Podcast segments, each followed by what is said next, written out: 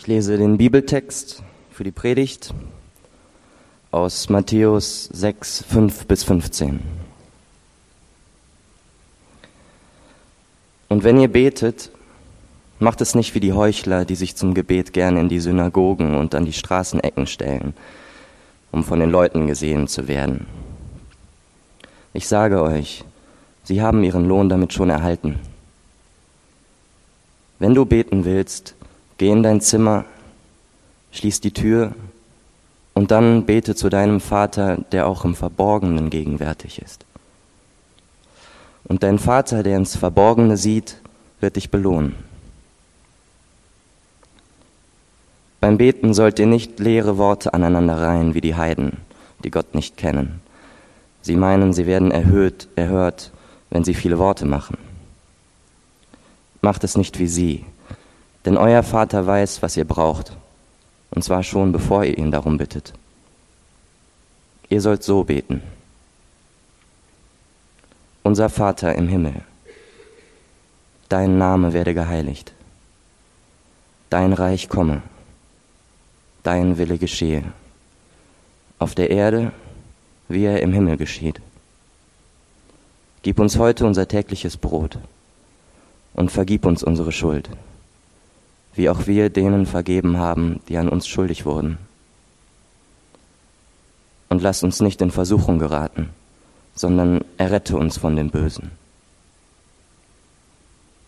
Wenn ihr den Menschen ihre Verfehlungen vergebt, wird euer Vater im Himmel euch auch vergeben. Wenn ihr aber den Menschen nicht vergebt, wird euer Vater im Himmel euch eure Verfehlungen auch nicht vergeben. Ja, das letzte Mal haben wir auch über das Vaterunser äh, hier gesprochen, nachgedacht die letzten Wochen und immer mit dieser Frage, was ist Gebet eigentlich? Also es ist eine, eine Predigtserie über Gebet, über das Vaterunser, wie können wir lernen zu beten, also ähnlich wie Tim das äh, zum Einstieg gesagt hat, war das auch eine Frage von den Jüngern, wie sollen wir denn beten? Und ähm, das war die Antwort von Jesus, so könnt ihr beten, so könnt ihr lernen zu beten. Und jede Woche schauen wir uns eben eine andere Aussage an, einen anderen Abschnitt von diesem uralten christlichen Gebet und heute sind wir sozusagen bei der letzten Bitte angekommen. Luther übersetzt das ein bisschen anders. Wir haben eine andere Übersetzung gehört. Luther übersetzt es mit Führe uns nicht in Versuchung, sondern erlöse uns von dem Bösen. Das ist so die letzte Bitte im Vater unser. Sind eigentlich zwei, die aber eng zusammengehören. Deswegen nehmen wir die zusammen. Führe uns nicht in Versuchung, sondern erlöse uns von dem Bösen. Und bevor ich weitermache, möchte ich nochmal beten. Ja, lieber Vater, danke für diesen Text den wir uns jede Woche im Moment neu angucken können, wo so viel drinsteckt von dir und ähm, wo auch so viele Fragen ähm, entstehen, die wir ähm, die alle stellen dürfen. Und ich danke dir jetzt für diese Zeit zusammen und bitte dich, dass du uns ein paar Antworten gibst. Und ja, dass wir dich dadurch einfach besser verstehen, besser kennenlernen und auch lernen, wie, wie wir anfangen können, mit dir zu reden oder wie wir ja, anfangen können, mit dir mehr zu reden. Amen. Also es geht um Versuchung. Und Versuchung ist so alt wie die Menschheit selbst. Etwas, das in vielen Geschichten und Kulturen zu allen Zeiten verarbeitet wurde, immer wieder neu. Zum Beispiel Homer, der erste Dichter des Abendlandes wird er genannt, äh, viele Jahrhunderte vor Christus, man schätzt so siebtes bis achtes Jahrhundert vor Christus, hat er ähm, Heldensagen verfasst, zum Beispiel von Odysseus und Orpheus, wie sie in Versuchung geraten auch. Und ähm, da gibt es die bekannte Geschichte von diesen Sirenen, ähm, die so betörend singen, dass die Seefahrer ähm, ihren, ihren Stimmen, ihren betörenden Stimmen folgen, ihrem Gesang und ähm, in den sicheren Tod segeln und nachher als Knochenskelette auf diesen Inseln enden also eine ganz gruselige Geschichte. Und schon viele erlagen ihren bezaubernden Stimmen. Aber natürlich, diese beiden Helden kommen, sehen und siegen. Ja, und ähm, die sind nicht ganz dumm, weil die haben das natürlich gewusst, dass die Sirenen gibt und wussten auch ungefähr, wo die sind. Und zum Beispiel Odysseus hat seiner Mannschaft ähm, die Ohren verschließen lassen mit Wachs, ja, mit Kerzenwachs. Und er wollte aber selbst mal hören, wie sie, er wollte die Versuchung mal so spüren und hat sich an den Mast binden lassen und ähm, der wäre ins Wasser gesprungen, hätten sie nicht festgebunden, so wie das anderen passiert ist. Der wäre gestorben. Und ähm, Orpheus war nicht weniger dumm und hat einfach so laut auf seiner Leier gespielt, dass er lauter war als die Sirenen und sie gerettet waren und nicht sterben mussten. Und ähm, es ist einfach ein altes Thema, was immer wieder neu verarbeitet wird. Und was hier überraschend ist zu sehen in diesem zentralen Gebet, in dem Vater unser, dass Jesus offensichtlich Versuchung für so wichtig und zentral hält, dass er das hier nicht weglässt, sondern dass er sagt, ist so wichtig wie Brot, das tägliche Brot. Ist so wichtig wie Vergebung. Es geht, ist ein grundsätzliches Anliegen der menschlichen Natur. Der Mensch ist versuchbar. Das ist seine Grundbeschaffenheit, dass er ganz leicht zu versuchen ist. Aber was meint Jesus damit, dass wir das beten sollen? Führen Sie nicht Versuchungen, sondern lösen uns von dem Bösen. Wie kommt er darauf, dass es so wichtig ist, damit über Gott zu reden und ihn das zu bitten? Was soll diese Bitte genau bedeuten?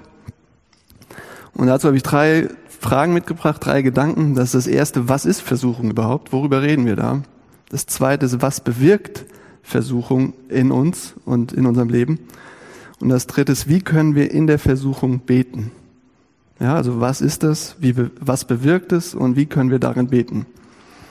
Also zuerst, was ist Versuchung? Wie schon angedeutet, ist es nicht nur ein Thema des Glaubens, sondern was uns ständig und überall begegnet, wenn wir die Augen aufmachen, wenn wir hingucken. In unterschiedlichen Lebenssituationen in Bezug auf ganz unterschiedliche Themen. Zum Beispiel, wenn es um den Job geht, um die Karriere geht. Ein Beispiel ist mir sofort eingefallen zu dieser Predigt, einer meiner Lieblingsfilme im Auftrag des Teufels. Ja, kennt ihr mit Keanu Reeves? Ein junger, aufstrebender Staranwalt, äh, den spielt er und hat noch nie einen Fall verloren. Und ähm, dann steht er noch relativ am Anfang im Film in dieser Gerichtsverhandlung und plötzlich merkt er, den Mann, den ich hier verteidige, mein Mandant ist schuldig.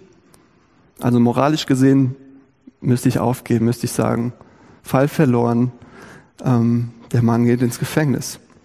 Und er nimmt sich eine kurze Pause, um innezuhalten und nachzudenken. Und genau in diesem Moment packt ihn sein Stolz, ja, seine Eitelkeit und dieses, aber ich habe bisher immer gewonnen und ich werde immer gewinnen. Und ähm, sein Wunsch, weiterhin ohne Niederlage zu bleiben und verteidigt auf einem ja, listigen Weg diesen schuldigen Mandanten erfolgreich. Er liegt der Versuchung. Er gewinnt und verliert. Ja, der Schuldige wird freigesprochen. Und was daraufhin passiert ist, dass er von diesem renommierten von dieser renommierten Kanzlei des mächtigen John Milton, gespielt von Al Pacino, dass er angeworben wird und dass er noch weiter hinauf karrieremäßig geht. Aber wie man sieht, mit dieser Entscheidung, wie alles sozusagen auseinanderbröckelt, wie seine Ehe kaputt geht, wie er immer tiefer in diese düstere Machenschaften von Milton gezogen wird. Eitelkeit, Hochmut, Stolz. Das ist nur eine Möglichkeit, wie wir versucht werden. Eine Möglichkeit. Und wir sind denkbar leicht zu versuchen. Nur hier und da etwas bisschen an der Wahrheit drehen, bisschen was beschönigen, etwas übertreiben, bisschen manipulieren und wir sitzen da drin. Und wenn Jesus sagt, bete so, betet so, führe uns nicht in Versuchung, dann steht da ein interessantes Wort ähm, im Neuen Testament ähm, auf Griechisch, was nicht so genau dasselbe bedeutet wie bei uns Versuchung. Ja, bei uns hat Versuchung immer nur dieses der Versuchung erliegen im Prinzip, dieser negative Touch.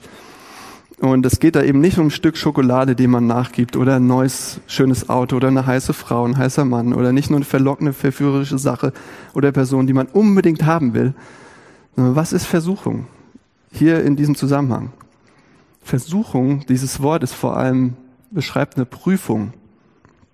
Das ist ein Test, was wirklich in uns drinne ist.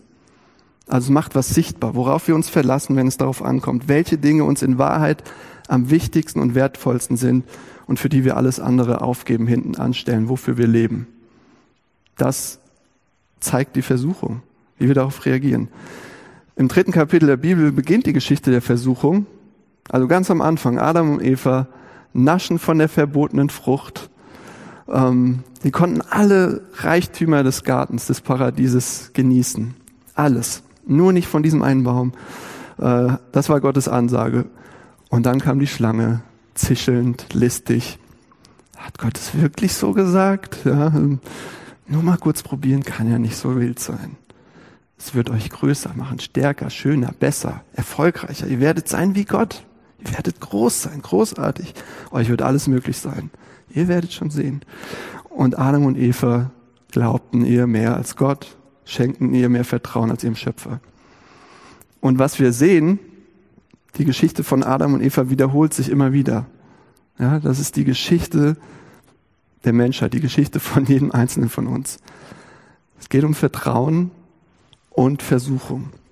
Es geht um die Frage, vertraue ich darauf, dass es Gott absolut gut mit mir meint?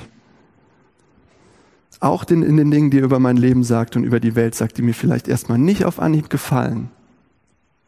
Vertraue ich auf, darauf, dass er absolut gut ist? Oder glaube ich, dass ich echte Erfüllung und echten Frieden und echtes Glück und Bedeutung woanders finden muss als bei ihm? Ohne ihn, auf eigene Faust. Ein persönliches Beispiel von mir. Vorher möchte ich noch einen Schluck trinken, weil es persönlich wird. Hm. Bleibt mir dann noch mehr die Spucke weg. Also, die Versuchung von Komfort und Genuss, habe ich hier schon mal gesagt. Ja? Komfort und Genuss ist eine Versuchung. Ähm, ich habe immer wieder diese Momente, in denen ich den ganz starken Eindruck habe, ich habe nur für andere gelebt. Ja? Das ist auch eine Versuchung übrigens, aber darüber möchte ich jetzt nicht reden. Nur den Leuten zu gefallen, allen möglichen Leuten das zu tun, was sie möchten, selbst die Kontrolle völlig aufgeben, vielleicht auch ein bisschen Berufskrankheit. Und dann denke ich aber schlagartig, wenn ich in dieser Stimmung sitze, ich will nicht mehr funktionieren, für niemanden mehr. Ich möchte für niemanden funktionieren. Jetzt bin ich endlich mal dran. Ich bin dran. Ja? Und dann freue ich mich den ganzen Tag darauf, mal so richtig genüsslich einfach auf meiner Couch zu liegen und alle lassen mich in Ruhe.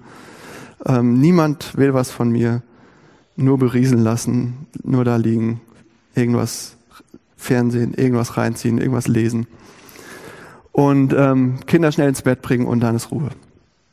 Und dann passiert's, ihr ahnt es schon, natürlich funktioniert's nicht und ähm, die Kinder schlafen nicht und meine Frau möchte noch wichtige Dinge mit mir besprechen und ähm, da ist die Versuchung.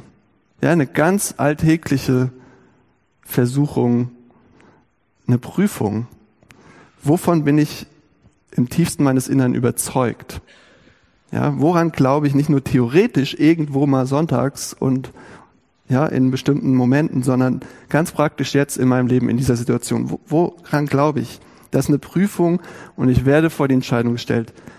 Vertraue ich darauf, dass auf Gottes Güte, Kraft und Liebe, dass er mir alles gibt, was ich brauche in jeder Situation, auf seine Möglichkeiten? Oder sage ich, boah, jetzt zu viel Gott, ich lasse ihn links liegen und wende mich anderen Dingen zu, um selbst meine tiefsten Sehnsüchte zu stillen? Ja? Glaube ich Gottes großartigen Versprechen, dass er mir alles geben wird, was ich brauche? Oder glaube ich den Versprechen von Komfort, Genuss oder Größe, Bedeutung, Anerkennung, Erfolg, Kontrolle, was auch immer, Dinge, die ich mir selbst holen muss? Ja? Das ist ein Test. Und ich werde auf der Grundlage davon reagieren, was ich zutiefst glaube, wovon ich zutiefst überzeugt bin. Und wenn ihr jetzt sagt, na klar vertraue ich Gott, ähm, ja, wenn ihr das glaubt, Gott ist gut, na klar vertraue ich ihm, logisch, dann ähm, versucht es mal runterzubrechen auf eure Situation, wie das für euch ganz praktisch aussieht in diesen Momenten der Prüfung. Was heißt das? Ja, nicht nur in der Theorie, allgemein, sondern in diesen Momenten der Prüfung. Welchen Prüfungen seid ihr denn ausgesetzt? Vielleicht ganz anderen. Vielleicht habt ihr kein Problem damit, sondern ähm, ja mit Karriere, mit Erfolg oder vielleicht mit, äh, dass alles immer sicher ist, dass ihr ganz große Sicherheit verspürt und dass alles schick ist so. Ja, was flüstert euch ins Ohr, dass ihr es mehr braucht als alles andere welcher Sache gebt ihr ganz leicht nach, liebend gerne nach anderen Sachen. Und vielleicht ahnt ihr es oder ihr wisst es, dann betet doch mal, führe uns nicht in Versuchung, sondern erlöse uns von dem Bösen. Betet das einfach mal. Also wir haben zusammen überlegt, was ist Versuchung? Es ist eine Prüfung, die uns zeigt, wovon wir im tiefsten Innern überzeugt sind, was wir in Wahrheit glauben, wofür wir leben, ähm, wofür wir alles andere liegen lassen. Und das zu sehen bringt uns zu der Frage, was bewirkt es eigentlich? Was bewirkt denn Versuchung? Zweiter Punkt. Was bewirkt Versuchung? Ist euch das aufgefallen in dem Gebet? Gerade wenn, wie Luther das übersetzt. Das ist schon ein bisschen seltsam und da kommen immer wieder Leute und fragen, wie kann es sein, dass wir Gott überhaupt um was bitten sollen, ja, dass er uns nicht in Versuchung führt. Was macht das für einen Sinn, dass wir um was bitten, was er ja gar nicht möchte? Ja, warum sollte er etwas herbeiführen wollen, das unsere Verbindung mit ihm angreift und in Gefahr bringt? Ja, was unser Vertrauen im Prinzip herausfordert an ihn. Was ist das für ein Sinn, das zu beten? Und dann sehen wir aber auf der anderen Seite immer wieder, auch im Neuen Testament, dass Prüfungen äh, und Schwierigkeiten, Herausforderungen wichtig sind und absolut notwendig sind für das Leben und den Glauben, um weiterzukommen, um zu wachsen, um verändert zu werden, dass es unausweichlich ist für die Entwicklung eines gesunden Charakters und Glaubens. Ja, warum Gott darum bitten, dass er damit aufhört, uns zu testen und zu prüfen und auf positive Weise zu verändern, uns voranzubringen. Warum sollten wir sagen, hör damit auf, ich, äh, als ob er nicht mehr will, dass wir uns weiter verändern. Und hier müssen wir genau hinschauen, um diese, diese Bitte überhaupt zu verstehen, welche Rolle spielt denn Gott überhaupt in der Versuchung? Das müssen wir verstehen, sonst wird dieses Gebet keinen Sinn machen, sonst werden wir sagen, na, das war für eine andere Zeit oder das brauchen wir nicht mehr beten, ja, sonst ist es sinnlos und wir werden nichts damit anfangen können. Und dazu sind zwei Punkte grundlegend wichtig, was die Bibel über Versuchung sagt. Was die Rolle Gottes dabei ist. Zuerst, das allererste dabei ist, Gott verführt uns nicht zum Bösen. Ja? Ich fange jetzt nicht an, keine Angst, darüber zu reden, wo kommt das Böse her. Keine Angst, weiß ich nicht. Ähm, kann man lange drüber diskutieren, mehr so sagen, werde ich nichts zu sagen. Aber Gott verführt uns nicht zum Bösen. In Jakobus 1, Vers 13 steht, Niemand sage, wenn er versucht wird, dass er von Gott versucht werde, denn Gott kann nicht versucht werden zum Bösen und er versucht, er selbst versucht niemand. Und das ist diese grundlegende Ansicht, dass Gott gar nicht in der Lage dazu ist, irgendwas zu tun, was uns irgendwie schlecht tut, was uns irgendwie, ja, Böses widerfahren ist, dass ein Fünkchen Böse in ihm ist oder irgendwas von ihm ausgeht. Es kann, er kann nicht die Ursache dafür sein. Ja, das Böse steht in, in Widerspruch zu seinem Wesen, so wie Licht und Dunkelheit. Ja. Wo Licht ist, ist es hell. Ja, und wo Dunkelheit ist, da kann kein Licht sein, sonst wäre es nicht ganz dunkel. Also so richtige Dunkelheit. Ja, er hat keinen Fitzchen Dunkelheit an sich. Er ist strahlendes Licht und in seiner Nähe ist nur Licht und von ihm geht nichts Dunkles aus. Aber die zweite Sache ist, Ihr könnt das ja mal so prüfen an, anhand von eurem Leben und vielleicht anhand von Erfahrungen oder manchen Bibelstellen, die ihr kennt oder anhand von Geschichten. Ähm, Gott gibt uns kein Leben frei von Versuchung. Ja? Sondern prüft uns immer wieder durch Versuchung. Mit dieser Zeile des Vaters Unsers bitten wir ihn, wenn wir das alles mal zusammennehmen, was wir in der Bibel so darüber finden, dass er uns führt dass er uns so führt, dass wir der Versuchung nicht erliegen, sondern erlöst werden vom Bösen. Ja, deshalb gehören diese zwei Sachen zusammen. Also, dass wir der Versuchung nicht erliegen, sondern erlöst werden von dem Bösen in der Versuchung. Ja, wenn wir die beiden Sachen zusammen sehen, macht es absolut Sinn. Und macht es Sinn, was die Bibel sonst so darüber sagt. Und wenn sich die Bitte erfüllt, dann passiert das hier. Ja, er führt uns und nimmt das, was uns versucht und bedrängt, wo auch immer das herkommt, ob das von außen kommt und meistens ist es auch was, worauf wir innerlich dann reagieren, mit bestimmten Sehnsüchten, wie ich das auch gerade beschrieben habe. Er nimmt das, nimmt das in seine Hand und setzt es für seine Ziele ein. Ja, er nimmt das, worin wir versucht werden und macht es mit seiner Weisheit und Kraft zu seinem Werkzeug der Veränderung. Er verwandelt das Böse, die bösen Absichten und nimmt sie, um da gute Ergebnisse mit zu erzielen. Ja? Das würde bedeuten, wenn das so ist, jede Versuchung, in die wir kommen, ist eine Möglichkeit, dass Gott etwas Neues in unserem Leben tut, etwas Gutes. Es ist eine Chance, Gott ganz praktisch zu erleben. Zum Beispiel Nein zu sagen. Ja, Nein, ich werde nicht betrügen, nicht schwarz fahren, niemand schwarz bezahlen, nicht tricksen, um finanziell besser dazustehen, nicht rumeiern, weil ich mich darauf verlasse, dass Gott mich versorgt. Ja? Wenn ich in diese Prüfung komme, kann ich in diesem Vertrauen, dass er mich versorgt, das kann bestärkt werden. Oder ich erliege der Versuchung Oder nein, ich werde nicht alles tun, um alle möglichen Leute um mich herum zufriedenzustellen, weil ich weiß, dass ich in Gottes Augen voll anerkannt bin und Leute auch unzufrieden machen kann. Und es ist okay. Ich muss es nicht jedem recht machen. Und ihr könnt in eurem Vertrauen wachsen, dass Gott das wirklich, dass es reicht, bei ihm voll anerkannt zu sein und nicht von allen möglichen Leuten. Ja. Also so kann aus dem Druck, den Versuchungen auf unser Leben ausübt, durchaus etwas Gutes entstehen. Ein stärkerer Charakter, ein festerer Glauben. So ein Bild, wie das vielleicht, wie man sich das vorstellen kann, weil es ist, äh, ist ein bisschen tricky. Das ist vielleicht wie so ein Stück Kohle, was an sich erstmal eigentlich nur ein Stück Kohle ist. Aber was passiert, wenn Kohle unter Druck gerät auf Dauer? Was passiert dann? Es wird ein Diamant. Und Prüfungen sind der Druck auf unser Leben, wenn ihr darauf mit Charakterstärke reagiert, mit Integrität, Ehrlichkeit, Treue und Demut, ihr werdet geformt zu was wunderschön, zu was unendlich, äh, zu, zum Diamanten. Ja, der Druck ist nicht das Problem, ist nicht das Böse. Ja, der, die Umstände sind nicht und Schwierigkeiten in meinem Leben sind nicht das Ding, was euch fertig machen kann, wenn ihr das glaubt. Sie sind nur der Druck, der das herausholt, was in euch ist. Und die Frage ist, wie reagiert ihr darauf? Wie reagiert ihr auf den Druck, der auf euer Leben ausgeübt wird? Das ist die Frage. Ein Beispiel, wie ein Mann darauf reagiert hat. Negativbeispiel, sorry, aber ein warnendes Beispiel. Ein Mann, der sein Leben lang im Gefängnis saß, weil er einen kleinen Jungen alkoholisiert totgefahren hat, hat ein sehr bewegendes Interview gegeben im Rückblick über sein Leben und gesagt, ich habe all diese kleinen Prüfungen des Alltags, des Lebens nicht bestanden und eines Tages kam diese eine große Prüfung, das große Examen und ich bin durchgefallen.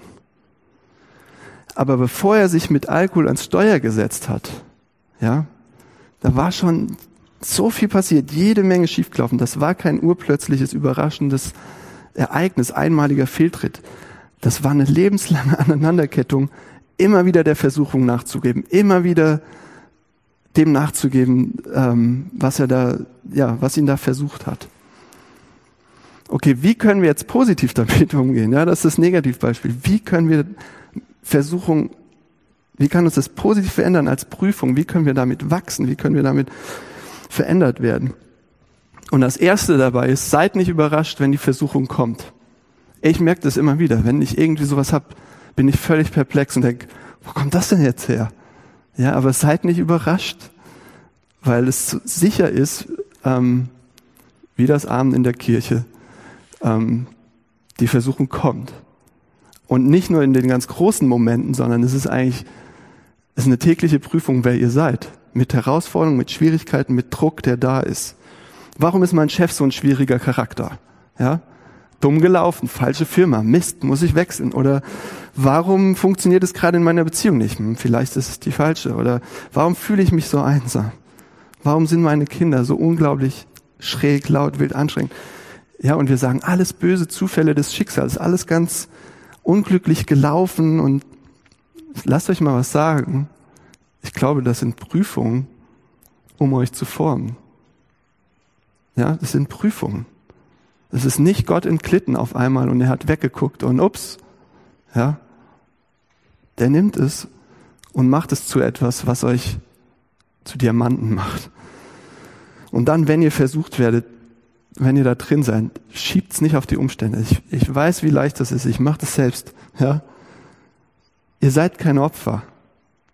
Schiebt's nicht auf die Umstände. Wenn, ja, wenn ihr an diesen Gott glaubt, ihr seid keine, ihr könnt nicht nur Opfer sein. Die Frage ist, wie reagiere ich darauf? Ja, was ist eure Antwort? Welcher Sache, wem vertraut ihr am Ende des Tages? Und dann eine praktische Sache noch. Haltet euch an Gott fest, äh, wie es Paulus im Korintherbrief schreibt. Aber Gott ist treu, der euch nicht versuchen lässt über eure Kraft, sondern macht, dass die Versuchung so ein Ende nimmt, dass ihr es ertragen könnt. Also er hat's im Griff. Er steuert das. Er lässt es nicht ausufern. So, haltet euch an Gottes Treue fest. Also das sind praktische Punkte, wie wir damit umgehen können. Okay, wir haben uns angeschaut, was Versuchung ist, was sie bewirken kann, in beide Richtungen. Und drittens, wie können wir in der Versuchung jetzt beten? Es geht ja um Gebet. Also wie können wir darin beten? Und direkt bevor Jesus anfing, öffentlich aufzutreten und zu predigen, zu lehren, Jünger um sich zu scharen, wurde er selbst geprüft. Er ging in die Wüste und der Satan versuchte ihn. Und das waren mehrere Versuchungen. Ähm, es ging interessanterweise auch um Essen und Brot. Er hatte 40 Tage gefastet. Aber am Höhepunkt der Versuchung lockte er Jesus mit einer so süßen, verführerisch großen Versuchung. Er sagt, du wirst herrschen, du wirst alle Macht haben, die Herrschaft über die Erde. Und du musst vorher nicht den Weg des Leidens gehen. Du musst nicht verspottet werden, du musst nicht ans Kreuz gehen, all das nicht. Du kannst jetzt herrschen. Und Jesus widerstand ihm, blieb seinem Beruf, äh, seiner Berufung treu und diente und gab sein Leben, anstatt sich die Erde mit Gewalt zu unterwerfen, so wie er versucht wurde hier. Er diente und gab sein Leben. Und wenn Jesus dieses Gebet seinen Nachfolgern lehrt, dann sagt er ihnen, so wie ich versucht wurde, so werdet ihr auch versucht werden, mit Sicherheit. Ihr müsst da durch. Aber weil ich die Prüfung bestanden habe, ja, weil ich in der Versuchung bestanden habe, könnt ihr in eurer eigenen Versuchung auf mich zählen. Wenn ihr betet, Vater, äh, führe mich nicht in Versuchung, dann erkennt, ich bin bei euch und ich stehe für euch vor Gott ein. Und ich helfe euch, die Versuchen zu bestehen. Seht das. Hebräer 4, Vers 15 bis 16, da steht, Jesus ist ja nicht ein hoher Priester, also einer, der uns vor Gott vertritt, der uns in unserer Schwachheit nicht verstehen könnte. Vielmehr war er genau wie wir Versuchung aller Art ausgesetzt, allerdings mit dem entscheidenden Unterschied, dass er ohne Sünde blieb. Wir wollen also voll Zuversicht vor den Thron unseres gnädigen Gottes treten, damit er uns sein Erbarmen schenkt und uns seine Gnade erfahren lässt und wir zur rechten Zeit die Hilfe bekommen, die wir brauchen. Und wenn ihr merkt, ihr werdet versucht, ihr werdet geprüft, dann betet. Dann betet, dann äh, zieht euch nicht zurück, sondern betet und macht euch klar, Jesus weiß genau, wie es euch geht. Er weiß genau, was ihr braucht. Er kennt das. Er ist durch die größte Versuchung gegangen. Und das heißt, ihr müsst nicht alleine da durchgehen. Ja, er ist bei euch und vertritt euch vor Gott. Und deshalb ist Hilfe immer da. Das bedeutet es zu beten, dass Jesus dabei ist, dass er das kennt und dass er die Versuchung überstanden hat und dass, dass ihr im Gebet damit zukommen könnt, dass ihr damit nicht allein seid, dass Hilfe da ist. Aber das ist nicht das Ende. Ja, das ist der Anfang. Er starb am Kreuz und er stand vom Tod auf und besiegte die Mächte des Bösen. Und das ist der zweite Teil des Gebets. Erlöse uns, führe uns nicht in Versuchung, sondern erlöse uns vom Bösen. Und ähm, was das bedeutet ist, er hat tatsächlich der Schlange den Kopf zertreten. Ja, er hat das Böse überwunden. Überlegt das mal kurz. Wenn ihr betet und Jesus tritt für euch vor Gott ein, passiert etwas Verrücktes. Wirklich, was ist nicht so leicht zu glauben. Ziemlich abgefahrenes, schräges. Dieselbe Kraft, die Jesus von den Toten auferweckt hat. Ja, stellt euch das vor, es gibt eine Kraft in dieser Welt, die Tote auferweckt. Dieselbe Kraft, die Jesus von den Toten auferweckt, fließt in eure Herzen durch den Heiligen Geist und erfüllt euch mit Mut und Hoffnung und Kraft für aussichtslose Situationen, für Dinge, für die ihr euch zu schwach fühlt, zu klein, die euch überwältigen, die euch zu groß scheinen und für die ihr noch keine Antwort habt. Stellt euch das vor, das ist die Wahrheit, wenn ihr betet. Ja? Jesus ist auferstanden von Tod. Und wenn ihr dieses Gebet sprecht mit ihm als Stellvertreter vor Gott, zapft ihr diese Kraft an, die das Böse besiegt hat, die den Tod besiegt hat. Ja, und das ist eine Erfahrung, die Gläubige durch die Jahrhunderte immer wieder gemacht haben. In den dunkelsten Stunden haben sie nicht aufgehört zu hoffen angesichts der aussichtslosesten Lage. Egal wie schlimm das aussah. Ich möchte euch ein Beispiel vorlesen, weil es um Gebet geht. Ich möchte euch ein Gebet vorlesen, wo das sichtbar wird. Ähm, Psalm 12. Ja, größte Prüfung, schwere Prüfung, ähm, Todesangst, ähm, Zerrissenheit, Verlassenheit, wie sich jemand eben fühlt, ganz ehrlich, aber Hoffnung und Zuversicht und Kraft, dass Gott etwas aus der Situation machen wird. Ähm, wenn ihr nicht wisst, wie man in der Versuchung betet, nehmt euch Psalm 12 und betet damit. Herr, wie lange willst du mich so ganz vergessen? Wie lange verbirgst du dein Antlitz vor mir? Wie lange soll ich sorgen in meiner Seele und mich ängsten in meinem Herzen täglich. Wie lange soll sich mein Feind über mich erheben? Schaue doch und erhöre mich her, mein Gott. Erleuchte meine Augen, dass ich nicht im Tode entschlafe, dass nicht mein Feind sich rühme, er sei meiner mächtig geworden, und meine Widersacher sich freuen, dass ich wanke. Ich aber traue darauf, dass du so gnädig bist. Mein Herz freut sich, dass du so gerne hilfst. Ich will dem Herrn singen, dass er so wohl an mir tut. Ja, seht ihr das? totale Zerrissenheit und Klage da drin. Aber eine absolute Zuversicht. Gott tut was gerade. Und er wird was Gutes daraus machen. Und so zu beten ist ein Einspruch gegen das, ich kann jetzt nicht anders. Ich bin ausgeliefert diesen Dingen. Ich, ich bin so und das ist so und das bleibt so und das kann niemand ändern und das kann sich nie ändern. Kennt ihr diese Gefühle, diese Gedanken? Das, das geht nicht, das bleibt so. Ja, so zu, das zu beten, diesen Teil des Vaters zu beten, ist das Gegenteil davon, sich dem Schicksal zu ergeben und zu sagen, ist so, so what. Ist das Gegenteil von Zynismus angesichts von schlimmen Sachen, von Leiden, von Ungerechtigkeit in der Welt. Und in der Verbindung mit Jesus Christus zu beten, ist eine unwahrscheinlich kostbare Quelle in Prüfungen nicht hinzuschmeißen, sondern weiterzumachen, zu hoffen und nicht nachzugeben und darauf zu vertrauen, dass Gott etwas daraus macht, dass er Erlösung schenken wird. Noch ein Zitat, ähm, Anti Wright, ein britischer Theologe, sagt das unvergleichlich. Es ist das Gebet, dass die Mächte der Zerstörung, der Entmenschlichung, der Anti-Schöpfung, der Anti-Erlösung gebunden und gefesselt werden sollen und dass Gottes gute Welt davor fliehen soll, in deren Sumpf hinabgezogen zu werden. Also es ist unfassbare Hoffnung, mit Jesus Christus zu beten führe uns nicht in Versuchung, sondern erlöse uns von dem Bösen. Das ist nicht das letzte Wort dieser Situation. Es ist nicht, ihr seid keiner Macht der Welt ausgeliefert, außer ihm, außer Gott allein, der nur Gutes mit euch im Sinn hat, egal wie übermächtig das Böse scheint. Jesus hat gesiegt und schlägt es mit seinen eigenen Waffen. Aber vergesst nicht, ihr fallt, wir fallen. Deshalb gibt's ja das ganze Vater unser und vergib uns unsere Schuld. Müssen wir auch immer wieder beten. Ja, wir, wir sind angewiesen auf Vergebung, Gnade und bleiben es, aber wir sind nicht ausgeliefert ähm, diesen Versuchungen.